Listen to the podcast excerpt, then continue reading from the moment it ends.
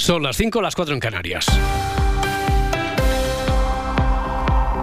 Entre hoy y mañana se celebra el último pleno del año marcado por el pacto de PSOE con Bildu y la amnistía. Isabel Fernández Pedrote, buenos días. ¿Qué tal, Roberto? Buenos días. El pleno empieza esta tarde y el momento clave será el cara a cara entre Sánchez y Feijó el miércoles por la mañana en la sesión de control. El Partido Popular quiere mantener vivo el debate de la ley de amnistía y utilizar también el pacto con Bildu en Pamplona. Ahora quieren impulsar mociones en todos los ayuntamientos para comprobar si hay algún socialista al que le quede dignidad para rebelarse. Guillermo Lerma, buenos días. ¿Qué tal? Buenos días. El último pleno del año será el del primer cara a cara Sánchez Feijó en una sesión de control en el Congreso. Eso será el miércoles, cuando además el presidente y el líder de la oposición tendrán la oportunidad de confrontar durante la comparecencia del jefe del Ejecutivo para hacer balance de la presidencia española de la Unión que acaba este mes. Así que la semana parlamentaria va a servir sobre todo para que los dos grandes partidos escenifiquen sus estrategias en el hemiciclo.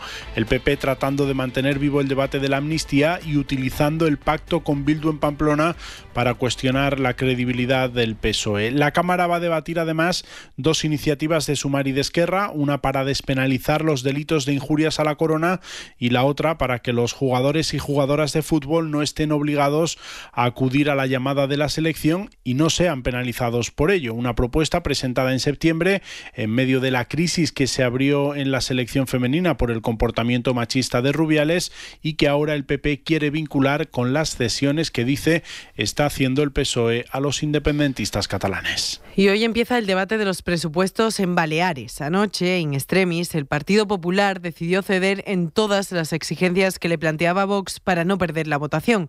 Entre otras, van a quitarle a los sindicatos el dinero público que reciben y van a dedicar 20 millones de euros a financiar el programa de segregación lingüística de Vox.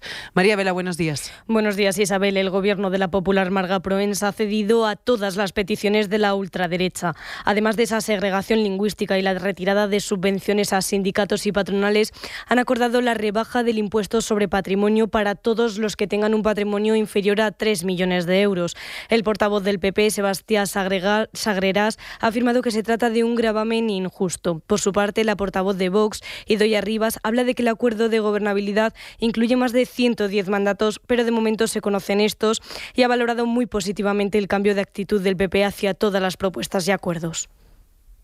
Lo que sí que hemos notado es que ha habido un cambio en la actitud del Partido Popular en cuanto a la negociación de estos presupuestos. Así que, bueno, nosotros, como ya le he dicho, no podemos más que celebrarlo y que y que estar de acuerdo con este cambio de actitud. Esperamos que se mantenga a lo largo de toda la legislatura y que podamos llevar a buen término la consecución de los De esta manera, el gobierno de Marga Provenza asegura de que las cuentas salgan adelante en el Pleno Parlamentario y estas medidas se debatirán hoy y se aprobarán mañana en el Parlamento. Del exterior, el Consejo de Seguridad de la ONU ha pospuesto hasta este martes por la noche la reunión para aprobar una resolución de ayuda humanitaria a Gaza. Necesitan más tiempo para negociar después de que Estados Unidos haya vuelto a poner problemas, especialmente por el vocabulario del texto. Y además, el secretario de Defensa ha anunciado una nueva misión misión internacional para combatir los ataques hutíes, un grupo armado islamista, en el Mar Rojo. Las navieras empezaron a abandonar sus rutas en la zona por la tensión bélica y entre los países participantes estará España. Xavi Compay, buenos días. Buenos días, Isabel. Las milicias hutíes, que tienen el apoyo de Irán, han aumentado el número de ataques contra los barcos que pasan por el Mar Rojo. De hecho, Estados Unidos ha confirmado que este lunes dos naves comerciales han sido atacadas. Lloyd Austin es secretario de Defensa. Uh, ha dicho que los hutíes ponen en peligro el comercio internacional y la seguridad de los marineros. Por eso van a crear una fuerza internacional que los proteja. Ahí participarán 10 países, entre ellos España. Por su parte, los hutíes han respondido que van a combatir contra esta coalición. La ruta del Mar Rojo es muy importante en el trayecto entre este y oeste porque ahorra rodear toda África. Varias empresas de transporte marítimo, entre ellas las más importantes, han cancelado pasar por el Mar Rojo hasta que no sea seguro. Es todo por el momento. Siguen en compañía de Si Amanece nos vamos. La información vuelve en una hora y en tiempo de hoy por hoy con Ángeles Barceló y está siempre ampliada en cadenaser.com. Cadena Ser. Servicios informativos.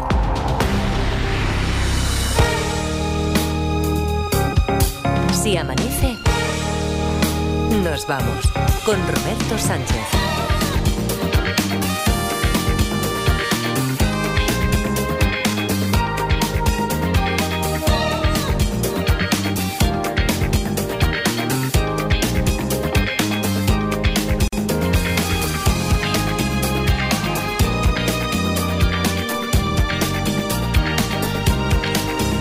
Entonces, Laura Martínez, que según me has dicho, ahora, ahora, ahora vamos a poner a, no, no, ahora vamos a poner a Edgar Ita en su sitio. Vale. O sea, porque tú si te tuvieras que disculpar, te, te, disculparías, pero lo que no, lo que no es de recibo, Edgarita, es que le hayas engañado y hayas dicho que llevas una camiseta de los ganglios cuando llevas una camiseta de los gandules. No, no, que todos hemos sido testigos, todos hemos sido testigos. Tú has dicho, llevo una camiseta de los ganglios, es más, desde aquí Claro, como no, entre la botella esta de la botella de los villancicos, la botella de Wisconsin de tal. Ahora y el micrófono, yo no te veía bien, te he preguntado de qué llevas la camiseta, ha dicho de los ganglios, pues Laura, Laura, Martínez con toda su buena voluntad que has dicho que tiene una canción buenísima para el diccionario que se llama LOL. Claro, claro es que, además la canción de LOL la conozco, pero estaba me has dejado De hecho tú y yo hemos hablado de esta canción. Hombre, y la hemos cantado y además me gustan mucho los ganglios. claro.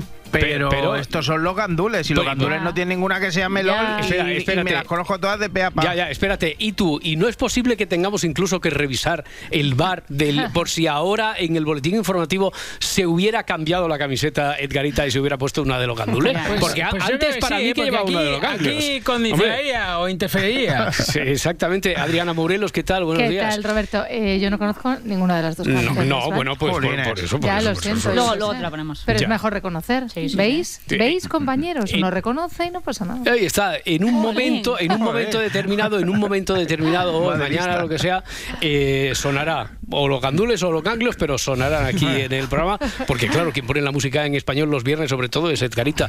Hmm. Eh, Luis Mi Pérez, ¿qué tal? ¿Cómo está? Buenos días. Meteorólogo rumano, meteorólogo rumano, meteorólogo rumano. Grandes, grandes los gandules. Buenos días. Son los gandules, ah, pero no dicen, no dicen, meteorólogo, sino ginecólogo, pero... Sí, pero tengo que decir, Edgar, tengo que decirte que una vez en un directo en Sabadell me hicieron una versión personalizada. ¿eh? Eso es, es un orgullo. Eso es, sí, sí, sí. Eh, le preguntaron, ¿qué quiere, geólogo o meteorólogo? Y no, meteorólogo. Y le, hicieron, y otro día se le hicieron de geólogo. Bueno, oye, que se queja que la gente no le toma en serio. Hombre, claro, claro. Buenos días, meteorólogo rumano, meteorólogo rumano. Pues no, no nos van a tomar en serio. Bueno, por cierto, tienes de aquí 23 horas tienes, Adriana Morelos, para pensarte si mañana te decantas por preguntas y respuestas o por el juego de los detectives. Lo he escuchado Lo dejo en tus manos. Me he empezado a agobiar ya. Lo dejo en tus manos. ahora ya no está lista como no, antes. Ahora, ahora que no. Ayúdame, compañeros. Bueno, eh, y esto lo puedo decir, ¿no, Edgarita? Porque llevas toda la noche diciéndome, adelanta que el grabófono de hoy, que es pura ciencia, pura tecnología. Eso es, es que el, mañana ya está aquí, Roberto. O sea, la revolución de los robots ha llegado. espera, pues espera, el mañana ya está aquí podría ser el lema de Si amanece nos vamos. Eh, el mañana ya está. El mañana. qué buena esa. Claro, claro, claro. El mañana. Hola, no lo había pensado. A partir de ahora se va a llamar así el programa. Claro, eso es. Bueno, Tira. eso, que la revolución de los robots ha llegado antes de lo que creíamos y además nos ha adelantado por la derecha. Así que hoy voy a poner el coño encima de la mesa, o como se diga la expresión. Y, espera, espera, espera, espera, Es que. Espera. Tú te refieres a la expresión de generación Z de servir coño, supongo, ¿no? Supongo. Bueno, eso, eso que es que yo me voy adaptando al futuro, pero necesito mi tiempo. Servir coño, que quiere decir estar a la última. No quiere decir eso, no, no, no, ah. no, no, ni tienes que poner el coño encima de la mesa, ni quiere decir eso. Pero te bueno. falta calle, Edgarita. Bueno, pero pues, bueno, sí, pues pec, ¿vale? Eso sí, eso sí. Pues, pues nada. Que eso es lo que dicen los, es lo que dicen los espes, ¿no? En todo por la radio, pec, pec. también, también. Bueno, eh, nada, que antes de nada creo que es de recibo saber cómo llevamos el pingüinazo, ¿no? Sí, antes sí, de la tecnología. Sí, pingüinazo hibernal, sí. lo de los dos jóvenes que robaron al niño Jesús y que pedían 2.000 eurillos a la policía local, ¿no? Sí, sí, que pensamos que había sido el alcalde y un concejal para que saliera el pueblo en la tele. Esto era el chiste, esto era el chiste. Sí, pero ayer habló el alcalde. Se les consiguió localizar pues a través de redes sociales, a través de conocidos, se contactó con ellos, es verdad que de manera voluntaria depositaron el, el niño Jesús aquí al lado, como habéis dicho, y posteriormente se personaron uno de ellos y el otro posteriormente también, las dependencias de la policía local, donde tras ser investigados pues eh, se les detuvo y han pasado a deposición judicial esta mañana. Y bueno, creo que han quedado en libertad con cargos. La verdad que es más que nada un poco porque no se tenga la sensación de que se pueden hacer las cosas y que no tiene ninguna consecuencia, ¿verdad? ¿Has visto? ¿Me has visto desconfiado? ¿Has visto que no era el alcalde el que había fingido el robo? Es verdad, tiene, razón, era su sobrino y un colega. Hombre, esto huele a montaje, pero rico, vamos. que, si los chavales dejaron el niño donde estaba, que, que, si ya están sueltos, que si están sin cargos, a mí no me la cuelan. A mí no me. O sea, esto es. serán amiguillos suyos. Pero atención, que me voy a poner serio, porque de un robo que puede parecer así medio en bromilla, como este del niño Jesús, pasamos a uno mucho más serio. Esto sí que no, ¿eh? Pero no está aquí por casualidad. Camina con la cara descubierta y con algo amarillo debajo del brazo. ¿Quién, quién? Aquí empieza la acción. Ay, Entra en escena. Con las manos en los bolsillos se Uf. pasea por delante del establecimiento. Ay, con madre. guantes en las manos corta las plantas sin ningún cuidado. Desparramando por fuera todo el abono de la jardinera. Madre Coge el laurel y lo mete aquí. El objeto amarillo que llevaba era una bolsa de lo más indiscreta que utiliza para meter el botín. Se lleva la planta entera. La planta Hala. entera de laurel. que- Vaya, hombre, que ha chorizado, ha chorizado laurel de una maceta, pero serás triste ladrón. o sea, se queda hasta las 2 de la madrugada para mangar laurel, que se ha demostrado ya que era trola, que no le da sabor a las cosas. O sea, que es men- una mentira gordísima. Es como lo del aloe vera que curaba, ¿te acuerdas, no? Que sí. hace cinco años todo era aloe vera. Para una herida, aloe vera. Para un resfriado, aloe vera. Te rompías el cruzado de la rodilla y aloe vera también. Hoy, ojalá, ¿verdad, presidente Florentino? ¿Eh? Ay, madre mía, pues cruzado póngame Vera. 20 kilos entonces. Te iría bien, ¿eh, Floren? Pero no. ¿Y ¿Dónde está ahora la planta? Ahora nadie se cura con aloe vera. ¿Eso dónde está? Pues con las pos- pulseras Power Balance, claro. Ahí lo tienen. ¿Qué se esconde tras esos robos de Laurel? ¿Se trata de un gran fan de los escabechados o acaso es una organización criminal dedicada al robo de las plantas aromáticas? ¿Cuál será su próximo golpe? ¿Tal vez hierba buena para hacer mojitos? Seguiremos investigando. Bien, eh, pero que de momento no veo nada de tecnología por aquí. Tanto Ay, que sí. anunciados, ah, no, no, los Es roboces verdad. y no sé qué. ¿Dónde un está la tecno? bueno, ¿eh? Ya, No, ya, era ya. bueno, pero voy con ello, va. Poquito. Para empezar os diré que habéis tirado el dinero. ¿Todos? Habéis tirado la pasta, todos los del equipo. Pues no, Edgar, que te has quedado sin número de la empresa, pero es como toque la lotería. Pues a la 20 pavos a la basura. ¿Seguro?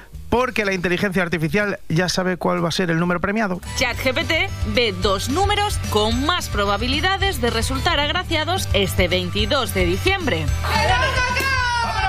Estos dos números son 3695. Ay. también el 2695. De cantar regular. Ninguno de los dos se encuentra ya disponible en las más de 4.000 administraciones de lotería de España. No me Pues extraña, nada, no me extraña. Qué bien cantado, ¿eh? el niño crecido de San Ildefonso, ¿eh? 695. Busca la rima fácil, ¿eh? La, la Sí, inteligencia artificial. es una cachonda, Nada, una cachonda. Pues nada, que tenía cuatro décimos para el día 22 y los he roto esta tarde, o sea que dinero tirado también. Pues Di- ¿Dinero tirado?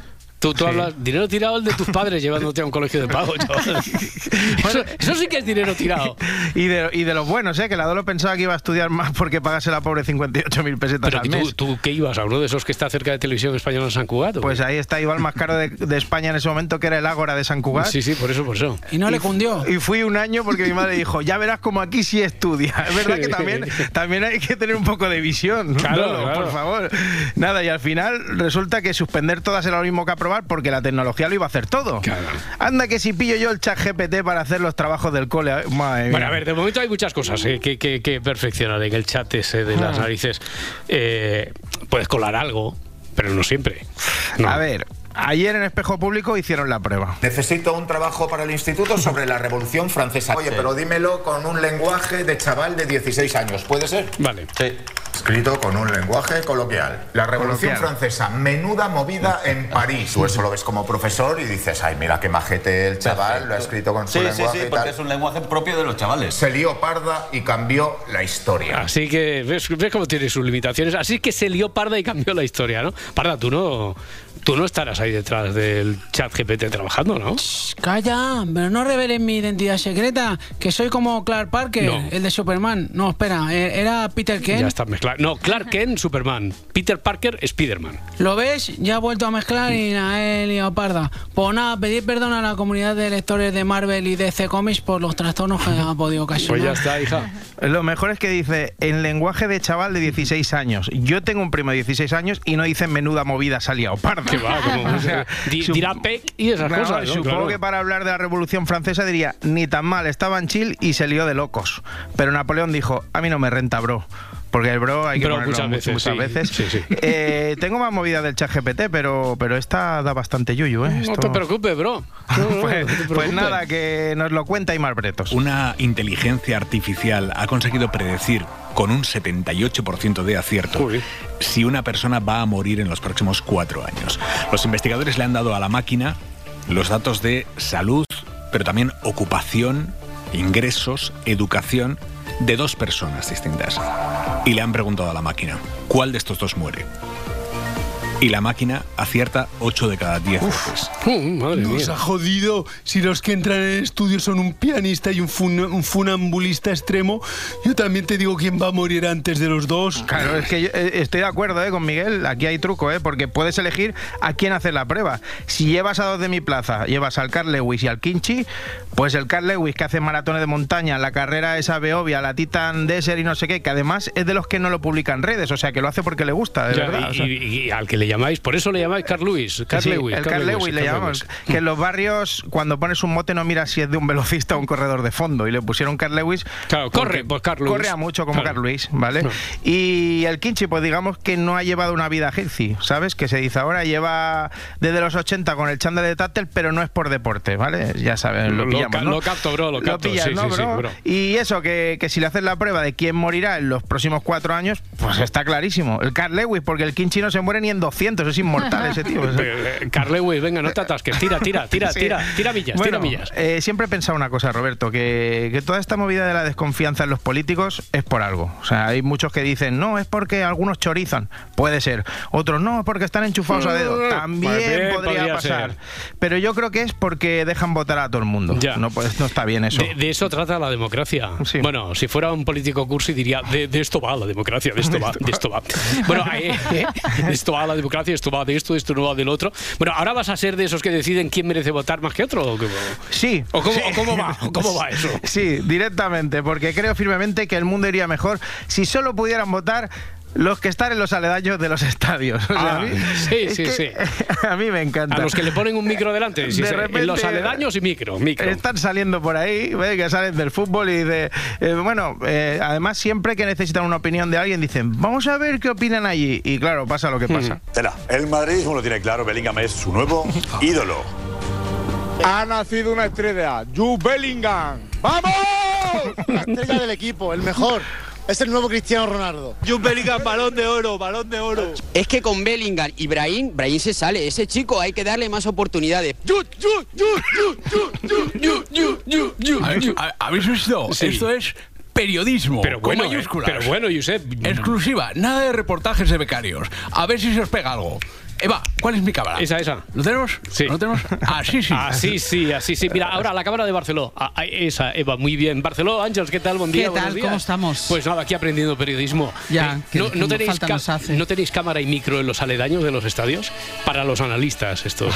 ¿Pero qué quiere decir cámara y micro en los aledaños? Hombre, es un género periodístico. Ah, en los eh, aledaños. En los aledaños de los estadios. ¿No? Pero para entrevistar a la gente que entra y sale de los estadios. La gente de la calle. Gente de la calle, un análisis profundo. O sea, vosotros tenéis esto de, que habláis del fútbol, la vida, pero, a mí me parece eso muy superfluo. Vale, tenéis que ir con cámara en los aledaños. Micro y cámara en los aledaños, ya está. Vale, bien, eh, yo ya te he dado esto, ahora tú dame lo tuyo. Eh, lo mío, pues... A las seis, ¿qué tenéis? Eh, a las seis que tenemos, pues mucha actualidad, la suspensión de la reunión del Consejo de Seguridad de Naciones Unidas, o aplazamiento, mm. vamos a ver ahí qué pasa.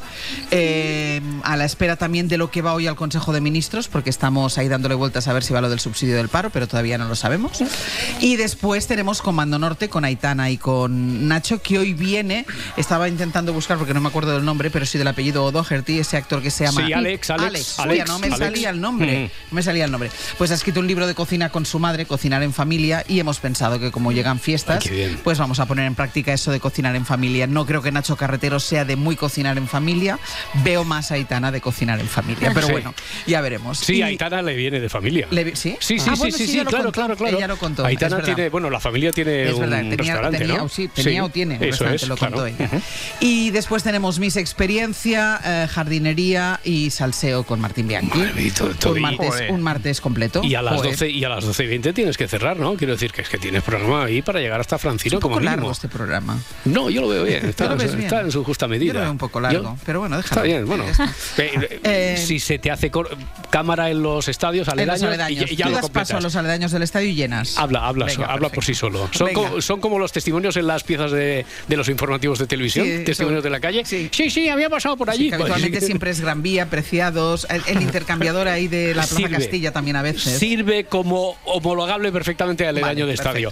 Venga, Venga, Barceló, hasta muchas luego. gracias. Os oímos como siempre a partir de las 6 aquí en Hoy por Hoy. Oye, ¿estábamos hablando de fútbol o de qué Sí. estábamos hablando? Sí, esto, bueno, de los aledaños del estadio, como has Eso, dicho. eso sí. Pues Pero- ya que estamos con eso, voy a hablar de la relación de Sergio Ramos y Pilar Rubio. No, hay, hay algo nuevo ahora, cada día una historia nueva, ahora que sí, sí, ahora que sí, no. Bueno, llevan tiempo diciendo ellos que, que va bien lo suyo. Sí, Pero ¿qué- porque ¿qué pasa?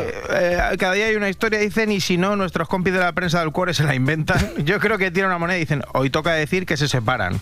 Luego tiran otra y dicen, hoy toca decir que se aman para siempre. Sergio Ramos y Pilar Rubio pasarán juntos en familia y con sus cuatro hijos las Navidades en Sevilla. Lejos de los rumores de crisis, la pareja ha compartido un tierno vídeo familiar mientras decora su ¿Eh? casa, colocando juntos el árbol de Navidad. El futbolista y la presentadora zanjan las habladurías a golpe de estampa idílica. Ya lo habéis visto, ¿no? Una estanca lírica en ese sentido. Y, y cómo sonreímos en el vídeo. Yo después tuve que ponerme reflex en la mandíbula de aguantar tanto la pose. Pili y yo estamos mejor que nunca. De hecho, he conseguido que mi madre y ella se den un abrazo sin poner cara de asco. Si eso no es estar No, bien. no, estanca lírica, estanca lírica. Estanca lírica, la estanca lírica. Bueno, he dejado para el final lo mejor, ¿Qué lo es? de, lo de los fantasmicas. Ay, que tenemos. Qué miedo, ¿eh? Que tenemos lo, lo del hospital de Cádiz. ¿no? Sí, eso lo he es. visto, lo he visto, lo he visto. Sí. Pues que en el programa En Boca de Todos, que es el de Pepe Colubi de los sucesos, ¿sabéis, no? Para Sí, que os sí, sí, sí, sí. Pues ayer le dieron fuerte al tema del hospital, ¿eh? Eh, ¿Hay fantasmas en un hospital de Cádiz? que sí hay. Médicos y pacientes aseguran haberse cruzado por las noches, imagínense, pasillo a oscuras casi, eh, sin sonido, la gente durmiendo, y se cruzan con una misteriosa enfermera vestida de época y que no forma parte del personal. Pánico. Miedo. Terror. Es lo que sienten los usuarios que acuden al Hospital Puerta del Mar de Cádiz. El motivo, Varios pacientes y trabajadores del hospital admiten haber sido testigos de la presencia de una figura fantasmal que ronda sus pasillos. No, esto sin lugar a dudas está también a la altura de los aledaños, ¿eh? Pero, ¿y qué, y qué es? Eh, buenos días. Sabes que sabes que te días. aprecio y por eso te advierto, cuidado, cuidado si vas en carretera, porque te están adelantando por la derecha. ¿eh? Vamos a ver, apreciado Roberto, el misterio no es solo mío, sino de todos. Hay que compartir. Y si los compañeros de En Boca de Todos se han hecho con esta exclusiva, solo me queda aplaudirlos. Pues nada, si me gusta, hombre, que te lo tomes con ese fair play, con deportividad, muy bien, muy bien, Iker. Pues sí, que- aunque no niego que es un caso que nosotros hubiéramos tratado con mayor rigor, incluso ambientado con una buena recreación que lo dotaría de mayor credibilidad si cabe. Muy difícil, ¿eh? Después de escuchar lo que hemos escuchado, de los gritos, pavor, Bueno, miedo, bueno, bueno. uh, Y, y uh, ahora, si me disculpáis, tengo que coger un vuelo a Jerez con Carmen y Aldo Linares. Igual va a estar de Iker, porque la verdad es que ya han desvelado casi todo. el fantasma en cuestión sería una mujer enfermera. Se aparece en ascensores y pasillos. Lo hace de noche y por el momento es inofensiva. Me encontraba en la zona de quirófanos y me dirigía Por a uno de los ascensores. Era tarde y vi que una enfermera llegaba y pulsaba el botón para montarse nada más abrirse la puerta. Al entrar dentro la enfermera no estaba. No, no os No fiéis estaba. que de momento solo es. De momento, de pa- momento es parece, inofensiva. parece que de momento es Parece, parece. Lo mejor es que eh, el que ha visto a la enfermera no echa cuenta de que va vestida como una, enferme- una enfermera de época, como la muñeca barriguitas, ¿te acuerdas la Nancy Hospital? claro, eh, ha, ha dicho que pulsa el botón del ascensor la, la enfermera esta. Sí. O sea, me gustaría saber si los fantasmas también hacen eso de que pulsan una vez el botón en el hospital del ascensor y si ven que no viene, no se fían y vuelven a picar varias veces, vaya a ser que el ascensor no haya notado su dedo. Oye, ¿y se sabe si la enfermera está de buen ver? Si es correlativa, si es correlativa, Eh, sí, es dice. correla- eh, sí, es que yo siempre he sido muy fetichista con estas cosas y donde esté una enfermera con su minifalda, sus ligueros y su Venga, escote, va, que va, se va, quite va, todo. va, va, no me seas antiguo, hombre. Las enfermeras, además reales, no, no tienen nada que ver con eso, no visten así. Eso, imagino tú, monstruo ilustre, que lo habrás visto, no sé, en carnaval, en, en Halloween, en alguna película, puede ser que sea. Uy, coño, igual sí que lo vi en una película. Mm. Se llamaba Anatomía de Grey. El argumento no era gran cosa, No. pero destacaba por su gran fotografía y sus primeros Vale, planos. vale, vale, vale, venga, no, no entres en detalles, anda. vale, ojo que no está sola, La ¿eh? enfermera fantasma lleva atemorizando a sus víctimas a lo largo de varias generaciones. Y atención, porque esta enfermera podría no estar sola. Fantasmas en los hospitales de Cádiz, la señora del pijama verde, niños corriendo o ruidos extraños por testimonios reales. Iba camino del ascensor cuando detrás mía comencé a escuchar unos pasos. Tras me mía. giré y me encontré Ya. como a dos metros a una mujer, una monja de blanco que me miraba y desapareció. Leyenda urbana o realidad. Parece que la vida en Cádiz es un carnaval. ¡Ah! ¡Qué bien Oye, eh! qué gratuito, ¿no? Lo de que la vida en Cádiz es un carnaval, o sea, por la cara lo dice ahí, venga. Oye, que esto es una cosa de misterio. Aunque es verdad que no da mucho miedo, ha dicho que además de la enfermera también está la señora al pijama verde y chiquillos corriendo, que Sí. eso es un martes cualquiera debajo de mi casa.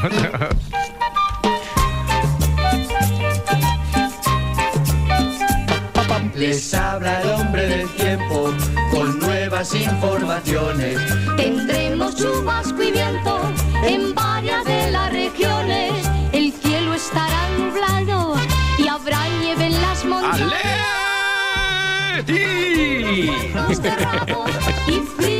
Madre mía.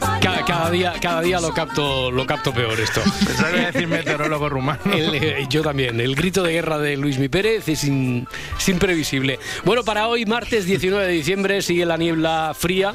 En el Duero, esta tarde la lluvia va a llegar a Galicia, por la noche al Cantábrico y sube la temperatura en Canarias y por el Mediterráneo, Luismi.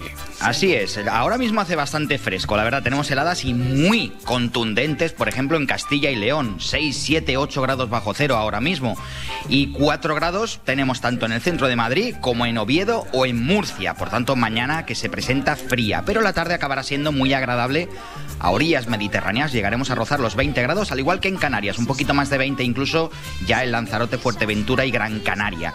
Las nubes, las más abundantes que dejen lluvia, van a llegar a Galicia esta tarde, ya esta noche al Cantábrico y esta mañana, de hecho hasta mediodía. Niebla bastante fría en el caso de Castilla y León, en el Duero o en todo el Valle del Ebro, donde ahora mismo esa niebla es muy prieta.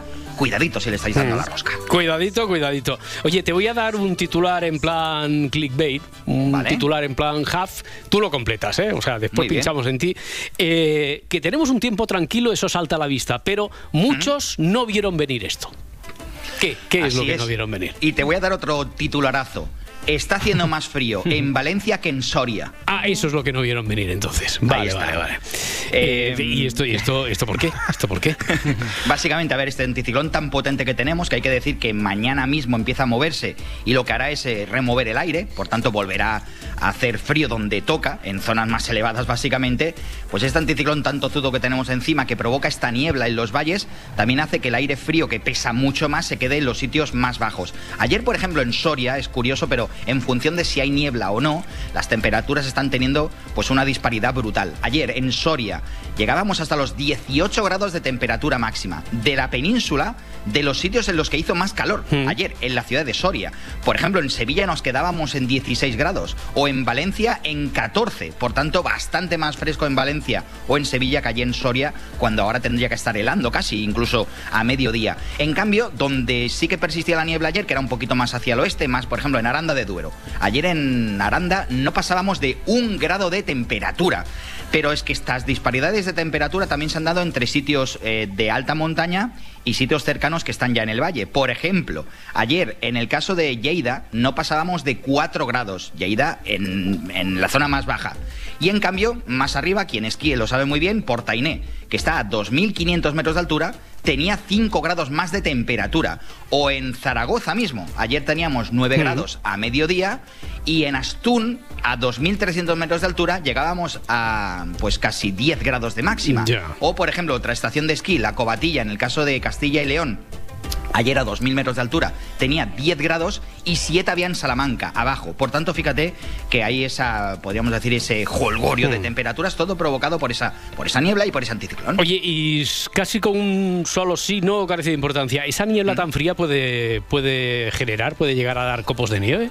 Claro que sí. De Sí. hecho, los copitos se le llama cinarra. Otra palabra para el diccionario. Mm. Hola. Cinarra. Zagloso. Y una cosa, hoy es muy posible que se vea nevar de la niebla en ciudades como Burgos, Valladolid, Salamanca, Zamora, Valencia. Eh, se puede quedar todo bien blanco de la cinarra, copos de nieve que se forman en la niebla, sí. Vale, vale, vale. Sin generar el escenario natural de la peli de Bayona, pero puede caer. No, tampoco, Estas tampoco tanto. regala cine. En Cine Yelmo lo tenemos claro. El regalo perfecto es mucho cine en familia, en pareja, con amigos. Consigue entradas de cine desde 4,90 euros del 1 de diciembre hasta el 5 de enero y disfrútalas a partir del 8 de enero con tus estrenos favoritos. Consíguelas en actioncine.es y recuerda, en Cine Yelmo disfruta de la Navidad en pantalla gigante y al mejor precio. Bueno, hablando de cine, ayer hubo un cumpleaños del que se, se habló en, yo creo que en casi todos los medios ponía, hasta, hasta en el telediario, se celebró mucho en las redes, todavía hoy, hoy quedan coletazos. Es el cumpleaños de Brad Pitt, ¿no? Efectivamente, pero es que no fue una cifra cualquiera porque No. el mismísimo Brad Pitt, Roberto, cumplió ayer 60 años. No puede ser. Y aquí hoy vamos a recordar algunas de las principales películas que han marcado su carrera. Eso, eso lo finales- tiene- eso lo tienes mal, no puede ser. No, no, no, no, es la realidad. 60 años, Brad Pitt. 1963. Venga, fue a finales de los 80 cuando se vieron. 17 más que yo. ¿eh? Esa comparación no la había hecho. ¿eh?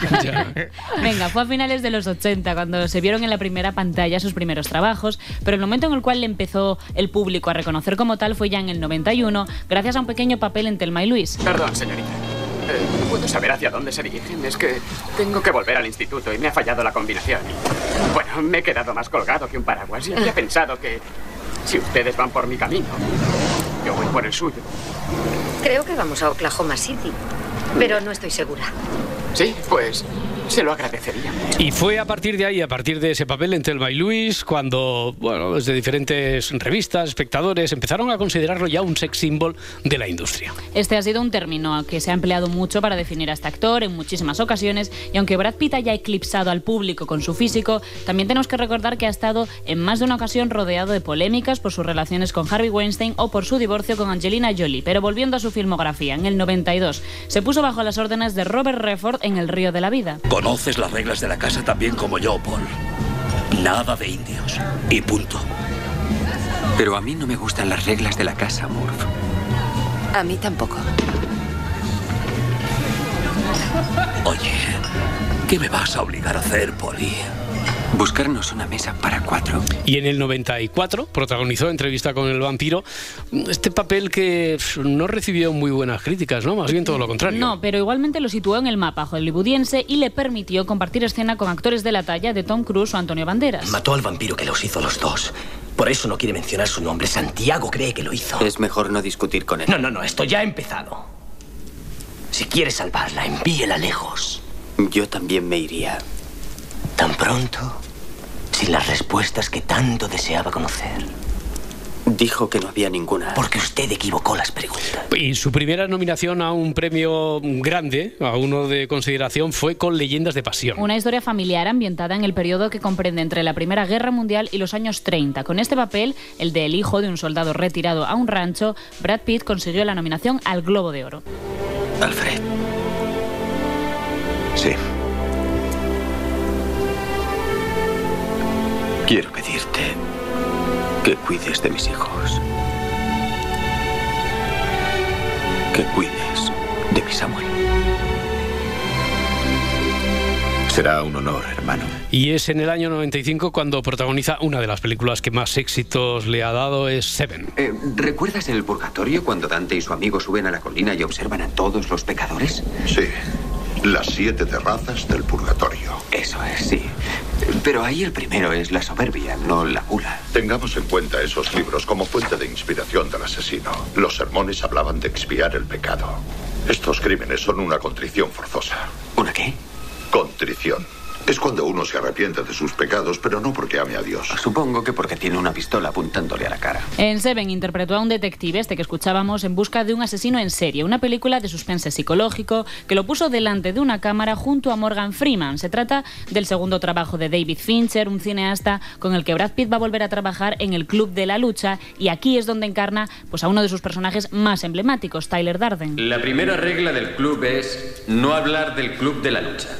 La segunda regla del club es que ningún socio debe hablar del club de la lucha.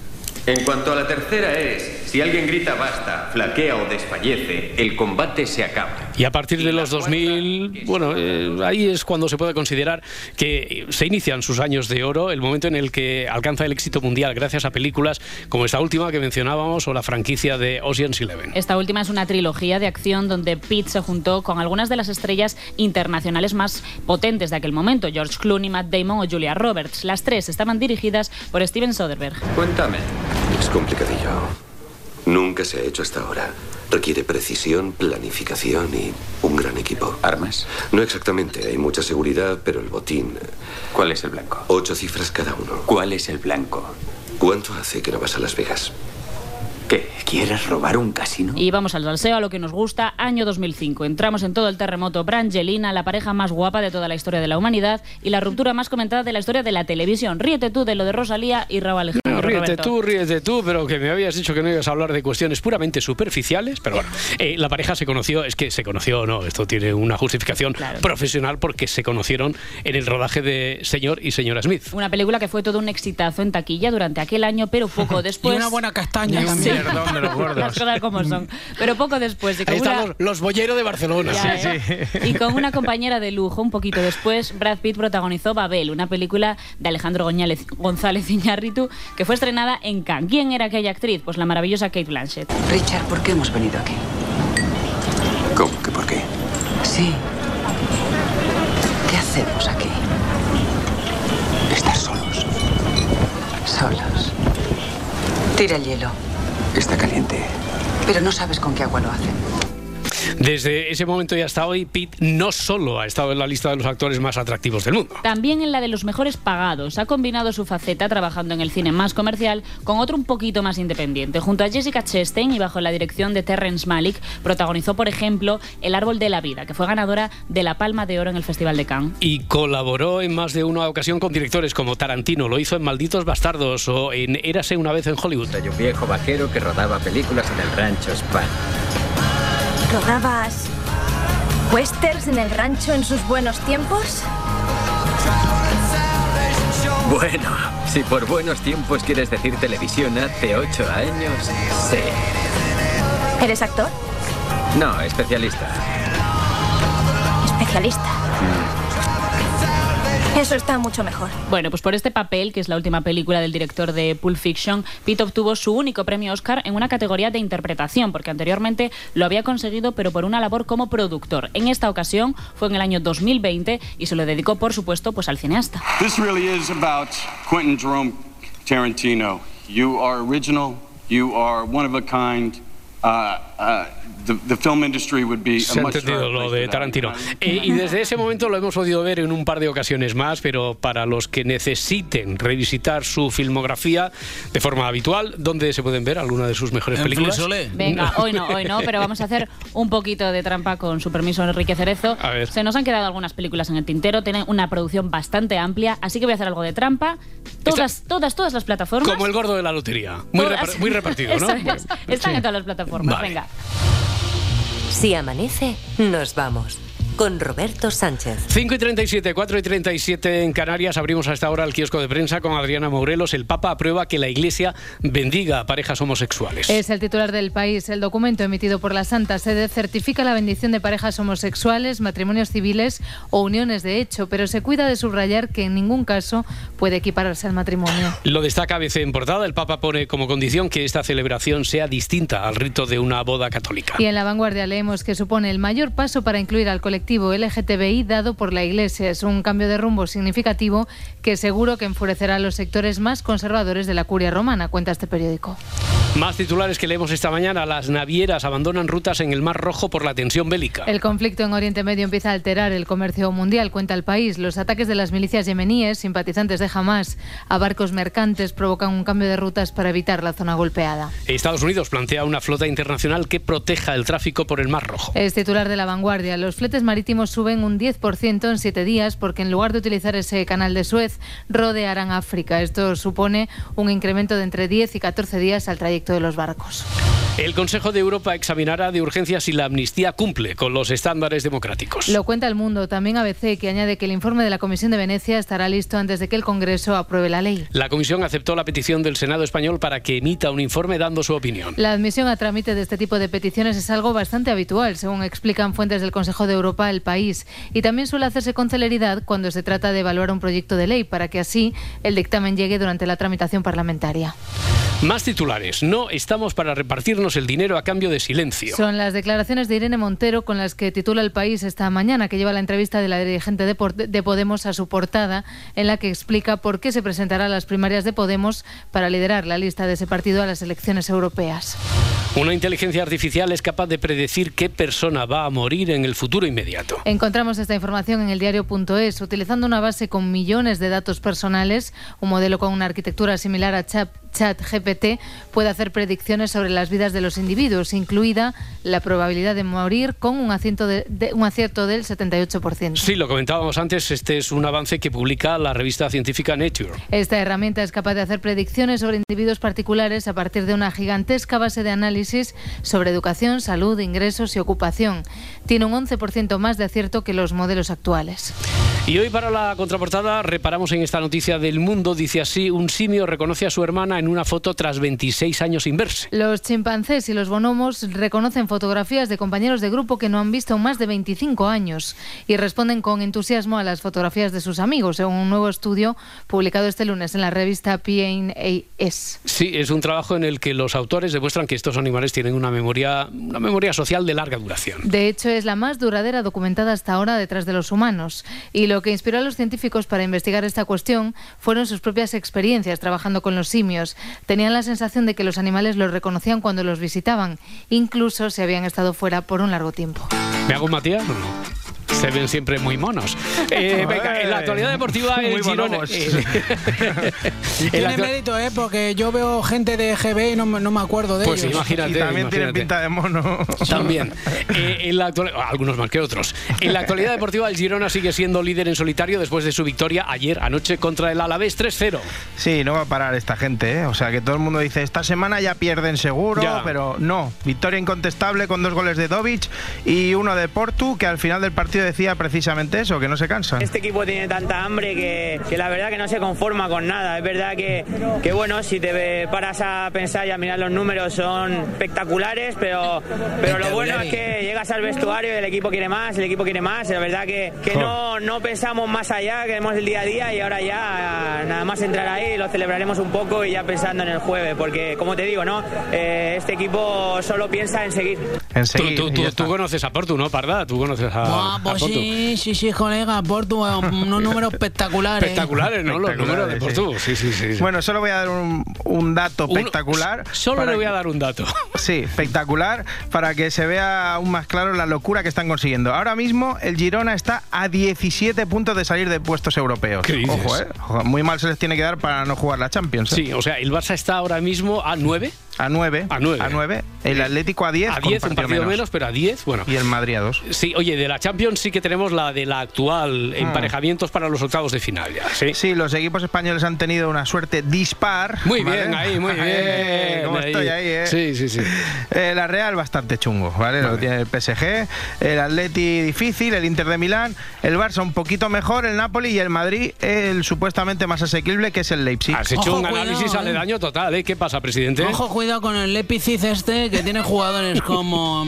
¿Quién? Hombre, espera, uno que juega en España. um, Olmo, Luis del Olmo. Hombre, Da- Dani, Dani, Dani, Dani. Dani. Florentino, me llamo Florentino. Que no, que, que el jugador es Dani Olmo. Eso, David del Olmo. Pues al loro, que nos ha tocado un coco, ¿eh? Ya, sí, y Xavi y al Barça le ha tocado el, el Nápoles, con el que ya se enfrentaron hace poco en, en Europa League, Xavi. Cuyons, al Nápoles, qué mala suerte tú, uno de los mejores equipos de Europa. En cambio, al Madrid, el Leipzig. Ya. Sí, mi- mister, el Madrid le el Nápoles en la fase de grupos y ya le ganó los dos partidos. Correcto. también, eso- eso. Ya, pero es que entonces no hacía tanto frío como ahora y ellos se mueven mejor que nosotros en el frío. Ay, no, espera, que se- me, me confundió con el Nápoles Ya. y eh, con Turín. Tendré que ir pensando otra excusa. Bueno, hay tiempo todavía de aquí a febrero. Ayer se celebraron, se celebró la gala de entrega de los premios AS y entre los galardonados estaba Luca Modric. Sí, fue el reconocimiento de su carrera con casi mil partidos, pero aún así le preguntaron por su renovación. No es momento de hablar de, de esto. Yo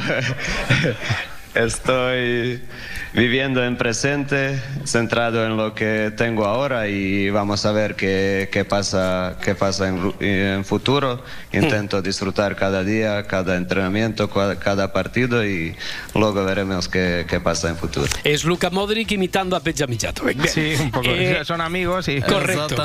Ah, que sí, se os pega un poco. Eh, Enrique Cerezo también recogió un premio, en su caso para el, el Atlético de Madrid, por su labor social en el proyecto We Love Football. Y estaba juguetón. Ah, sí. Antoine es un jugador del Atlético de Madrid, te lo digo porque te lo dejo claro y cópialo 100 veces. Antoine Griezmann es un jugador del Atlético de Madrid por muchos años. A ver, ¿cómo se dice eso? Dilo tú. Antoine Griezmann es un jugador de... Cópialo 50 veces y mañana me lo traes. Vamos a ver, vamos a ver, Garita, tú A ver, también. dime. Repite conmigo. Antoine Griezmann es un jugador del Atlético de Madrid por muchos años. Eso es. Me lo copia 50 veces y mañana me lo trae. Y en francés también, como mi Antoine. Bueno, lo hice muchas veces y esto no se olvida. Así que mañana se lo traigo, presidente. Que por cierto, eh, Sí. volvió a estar rápido con nuestro compañero Follana cuando le quiso hablar de trofeos para este año. Y si tenemos que pedir un título, ¿cuál pedimos? Pues un título, que, ¿qué título pedimos? Pues qué bello vivir. gran título, gran título de película. Espera, espera, espera, que lo he dicho, lo he dicho muy rápido y no la tenemos en el catálogo de Flisolé. Me lo cambias por Se armó el Belén, Se armó con Paco Belén. Martínez Soria, que esa sí que la tenemos y también es muy navideña. También, muy buen título ese también. Venga, segundo grabófono, Maurelos. Solo, solo digo esto. Por favor, solo pido una cosa. Que aunque no lo parezca es Isabel Díaz Ayuso y solo pide una cosa. Yo también quiero ya cena de Navidad. ¿Quieres cena de Sí, Navidad? Sobre todo si voy a acabar con la voz de Isabel Díaz Ayuso en la cena del PP, voz de cazallera y que no falte la gracieta. Y lo vamos a hacer de la mano de Alberto Núñez Fijo. Y por eso hoy tenemos de postre fruta. Ah, ya, ya, ya. Lo he captado, lo he captado. sí, sí. Tomaban, tomaban de postre fruta, no sé qué bebieron. Alberto Núñez Feijó aprovechó el micrófono de la cena de Navidad para decir algo, algo que nunca habíamos escuchado. Ha sido un año distinto para mí por varias razones. La primera porque he encabezado la lista de Madrid al Congreso de los Diputados. La segunda porque hemos ganado las elecciones y me he convertido en primer presidente del Partido Popular que a la primera ganó las elecciones. ¿Y? la tercera porque también me he convertido en primer presidente y candidato a la presidencia del gobierno que después de ganar no estamos en el gobierno. Por tanto, oye, hemos marcado récords francamente importantes. Vale, Fíjense ustedes, pulverizando todos los récords. El problema es que la política en España está llena de estómagos agradecidos, de jornaleros del elogio, trincones o trinconcetes, soplapitos y abrazafarolas. Imita usted muy bien al butano, ¿eh? Muy bien, muy bien. Gracias, gracias. De hecho, no sé si decir no Albertiño o no García. Bueno, no Albertiño, no, no seas el compañero que se pone pesado en la cena de Navidad, que repite siempre lo mismo y que repite cada año lo bien que lo hace él en su puesto de trabajo. No hace falta. Van a pensar que tú eres el compañero al que se refiere el cura de Valdepeñas. En esta época estamos muy acostumbrados a las cenas de empresa. Todas estas cosas luego me las sacan, pero las cenas de empresa. Y en las cenas de empresa siempre hay un compañero del trabajo que te parece tonto, ¿no?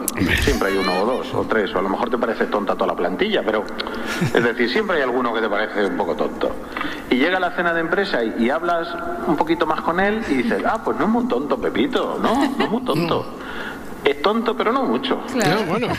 Es tonto, pero no mucho. Angustia me mira con cara de haber visto a la Virgen de Lourdes, porque nunca está en una cena de empresa en su vida.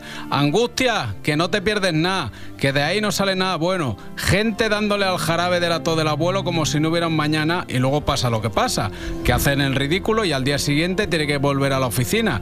Y esos compañeros que te parecen tontos, bueno, no es que te lo parezcan, es que lo son, pero en ese ambiente festivo todavía se exagera más. Bueno, Isabel Díaz Ayuso es de las que se viene arriba en las cenas. La verdad es que esta noche con todos mis compañeros está siendo increíble. La verdad es que aquí bailamos, zorreamos, Zorreamos. lo pasamos genial, me sacó el anillo de casar. Hombre. Nada, nada, en la casa, en la casa tranquilos, en casa tranquilos todos. Ah, no, no, no, que esta no era. Pero es que quería volver a escuchar a mi gallega favorita, ¿vale? Ayuso es- Era, era una recreación, era una recreación, una recreación. Ayuso es más de hacer equipo. ¿Y eso cómo se consigue? Pues solo se hace bien eso de una manera, que es rajando del enemigo común. Por favor, solo pido una cosa, que acabe ya la presidencia de la Unión Europea. Hasta el perro que se coló el otro día en el Parlamento lo pedía a ladridos. ¡Qué vergüenza! Ahí ¿Qué estamos. meses? ¿Qué meses? Bueno, claro que en el Partido Popular no son como Sánchez, ¿eh? son otro tipo de gente. Y por eso los españoles de bien miran a Madrid, porque saben que esta es su casa. Deje ya de molestar a la gente de bien. Y por eso los españoles de bien, presidente, te miran ahora más que nunca. Nunca imaginé, señorías, que fuera a molestar a la gente de bien. Vale, y diréis, ¿cuál es la gente de bien a la que se refiere ¿Cuál Ayuso? es la gente de bien a la que se refiere Ayuso? Eh, supongo que esta. Conectándolas con las tradiciones, las de todos, porque aquí no decimos cómo han de vivir los ciudadanos, ni qué sentir, ni cómo celebrar, ni cómo vivir. A ver, que para no decir nada y que las tradiciones sean de todos, el anuncio de la niña que no puede aguantar cantando.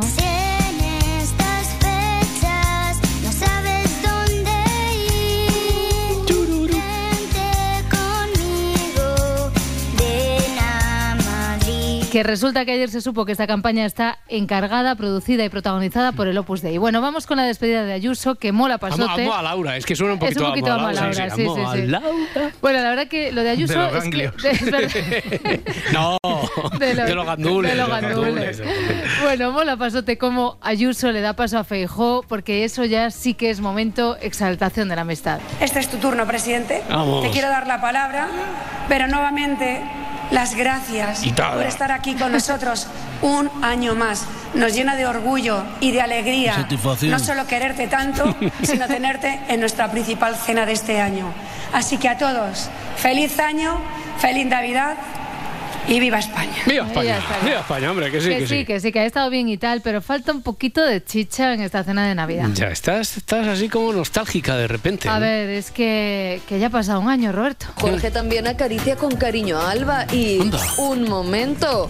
La mano del guardia civil va directo al pecho de... Un hombre, una mujer atractivos que tienen un, un feeling. Fuego, fogón, uf y buf son las palabras más repetidas por Alba Carrillo cuando tiene cerca al ex guardia civil. Uf, a, mí, a mí esta historia se me atraganta, ¿eh? pero Sí, bueno, hasta aquí. eh, hasta aquí. Un año, desde, un año ya desde Un que tu año. animal espiritual favorito eh, es Alba Carrillo, desde ese Y momento. ¿no? ni un saludo para el programa, Nada, Roberto. nada, nada. Ni ella, ni Andrés Suárez, que con la excusa de estar en otro uso horario también pasó de mí. Bueno, no pasa nada.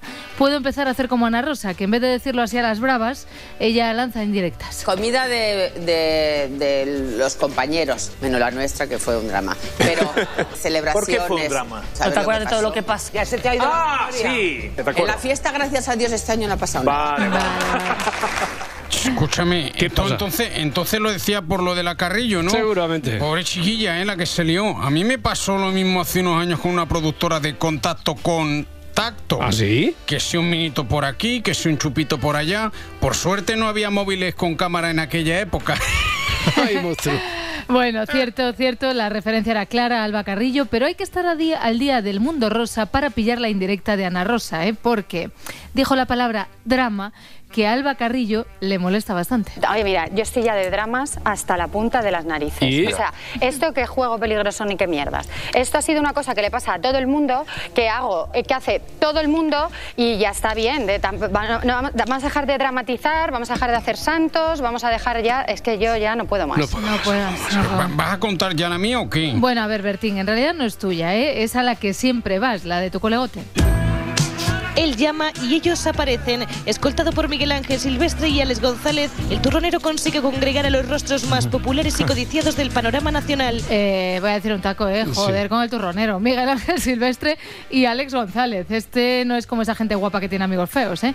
Pero espera, que a esto del turronero, a esto va más peña. Susana Griso, Álvaro Muñoz Escasi, María José Suárez, Ortega Cano y Gloria Camila, Fran Rivera, Cayetano Martínez Dirujo y Bárbara Mitjan y Albert Rivera son algunos de los que se han dejado ver este sábado Ubrique. En En Ubrique, en Ubrique, que yo también estuve. Es verdad, Jesulín, no me parece raro. Dos mil personas había. ¿Qué mezcolanza? Todo esto, para quien no esté puesto, el turronero es un señor empresario andaluz que lo peta. Y en Sonsoles me dieron un susto. Digo, ala, nueva pareja a la vista. Pero si hay dos personas que son noticia por su poco frecuente aparición pública, son Bertín Osborne y Paloma Cuevas. Oh. Oye, Que Paloma y yo no tenemos nada, ¿eh? Ya, que ya, ya. últimamente me acusan de embarazar a media España y Luis Miguel tiene muy mal pronto, ¿eh? Pues a mí me dieron un susto, digo, ala, que van juntos. La pareja de Luis Miguel llega al almuerzo sobre las 5 de la tarde. Lo hace sin el cantante y acompañada de su hija menor. Ah, bueno, pues no, qué bajona. ¿Y Bertín? Bertín llega con prisa y se escapa del objetivo de las cámaras. Pasa de largo del fotocall y hace caso omiso a las palabras de los reporteros. ¿Qué, qué, bueno. qué- qué te pasa entonces? Bajón, bajón, bajón. Bajón, bajón, Roberto. Que todavía sigues con la pena esta porque no es real la pareja Bertín Paloma. eh, No sé, es que, a ver, en realidad es que anoche tendría que haber ido al concierto de Sabina y, Y- nada, que no fui. Y además de no haber podido ir, me meto en Twitter y tengo que escuchar esto de Pablo Iglesias. No psicofonía. Sí. Menuda cena de Navidad preparó el empresario de los medios de comunicación, ¿eh? Sorprendentemente, los de Canal Red tiran de clásicos.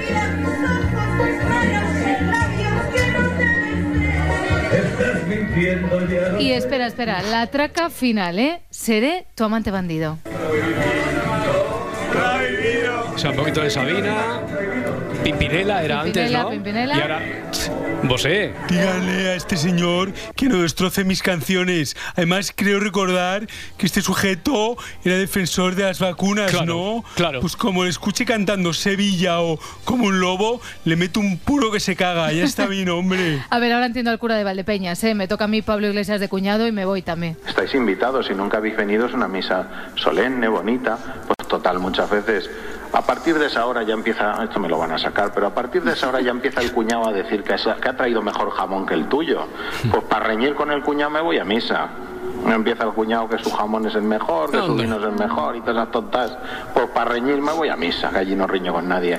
Pues eso, para que te entren ganas de asesinar a tu cuñado o para ver en la tele un programa de Nochebuena que se grabó en agosto, mejor vente a mi casa, a mi misa, que total es como un monólogo pero sin pagar. A ver, es como Lolita, ¿eh? Que la llevas a cualquier sitio y es espectáculo, pero de cualquier tema. Porque, por ejemplo, si mi madre se me aparece en mi casa a las dos y media de la tarde que estamos comiendo, pues yo encantado de la vida de ver a mi madre. Fantasmas. Y se aparece a las 4 de la mañana. hay más Sí, silencio. pero En Lolita, fin, tu madre también se aparece. Sí. ¿Vale? En mosca. Vale, pero también se aparece, porque a mí me Mosca, pasó sí. contigo, En una mosca. Ana. A ver, en un tema de estos, cuando dices que tu madre se aparece en mosca, siempre es bueno tener a alguien que te reafirma. Esta es Vicky Martín Berrocal. Estábamos juntas en el plató y había una mosca, pero una mosca delicada. No ¿En era una mosca? mosca, Delicada. un moscardón. No. Una cosa que además ni molesta, le haces. Y al rato me dice, no, es que mi madre. Bueno, no es la primera vez que te ha pasado. Sí, bueno, ella dijo siempre, y lo he contado Sí. muchas veces, que ella cuando se iba a morir, cuando se, cuando se muriera, ella quería reencarnarse en una mosca chiquitita. ¿Chiquitita? Chiquitita así, revoltosa, para ponerse en los hombros de todos nosotros y enterarse a ver qué nos pasa, qué no nos pasa. Claro. Es decir, estar Y cuando pendiente hay una de mosca, nosotros. pensáis que Entonces, es- no, yo No, he no, hecho no, no, vuelos, no, perdona, yo he hecho vuelos transatlánticos de muchas horas. Y en, enfrente de mi mesa Una mosca. había una mosca. Una mosca. Y luego ella, pero no. No, no, una mosca, una mosca. Inquietante este testimonio el de Lolita Flores. Sin duda será mi próxima invitada en la sección Populares del Misterio. Lola Flores, la faraona reencarnada en una mosca que visita frecuentemente a su hija. Incluso me consta que los que lo han presenciado aseguran que su aleteo emite un sonido que parece susurrar. Si me queréis irse. Jolín, esta gente venga ya a tener visiones, reencarnaciones y yo aquí, Roberto, viendo al presidente del gobierno con unos niños nerviosos a los que les pregunta la edad y yo pensando, Pedro, invítalos al juego de los detectives junior. ¿Ellos tenéis? Diez, diez, Diez. edad perfecta. Venga, como perfecta fue la despedida de Feijó en la cena de Navidad, que claro, entre esta cena, la de los compañeros del colegio en Galicia, la de la urbanización, la de la asociación de amigos, es que no tiene tiempo para reunirse con Sánchez. Y eso que no le faltan ganas. Os convoco en el año 24 a volver a ganar con ganas. Muchas gracias. Feliz Navidad. Buen año 24 y con ganas. Y con ganas, y gracias. Y que viva España, que nos vamos. Joder, otro WhatsApp de Pedro Sánchez, digo de Perro Sánchez. Qué pesado, seguro que es para cuando nos vemos. Míralo, ahí está. Alberto, ¿cómo lo tienes para el día 22? Si el 22 es este viernes, ni de coña, tengo que comprar los regalos, el día de la lotería, muchas cosas. Venga, le mando un audio de voz y listo. Oye, mira, que el día 22 es imposible. ¿eh? En vísperas de Navidad, muchos recados. No son fechas, Pedro, no son fechas. Ha respondido, joder, qué rápido. A ver qué dice. Pues entonces el viernes 29. Joder. A ver, Pedro, que eso es víspera de Nochevieja. Además, cantan villancicos los niños de Amourelos y no me lo puedo perder. Ya casi que lo dejamos hasta después de fiestas. Que ya me jodiste las vacaciones de verano con las elecciones y no me quieras tocar las narices también en Navidad. Hala, enviado. Si amanece, nos vamos. Por favor, solo pido una cosa. Dulcifícame tu voz. Estaba yo dándole lucidez a mi cabeza y... Que acabe ya la presidencia de la Unión Europea. Pensando lo mejor, mejor no. Hasta el perro que se coló el otro día en el Parlamento lo pedía, ladridos. Perro peligroso, no te olvides, te necesita. Espero que sea importante. Allez hop, banana,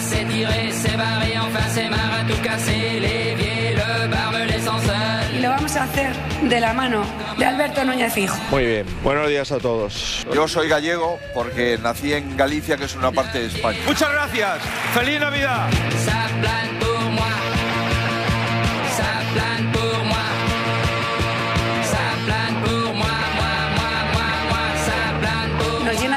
Orgullo y de alegría tenerte en nuestra principal cena de este Y año. en las cenas de empresa siempre hay un compañero del trabajo que te parece tonto, ¿no? Si amanece, nos vamos. Estáis invitados, si nunca habéis venido es una misa solemne, bonita. Muy bien. Con Roberto Sánchez. A partir de esa hora ya empieza el cuñado a decir que, ha- que ha traído mejor jamón que el tuyo. Pero hablaremos y tendremos memoria. Cadena Ser.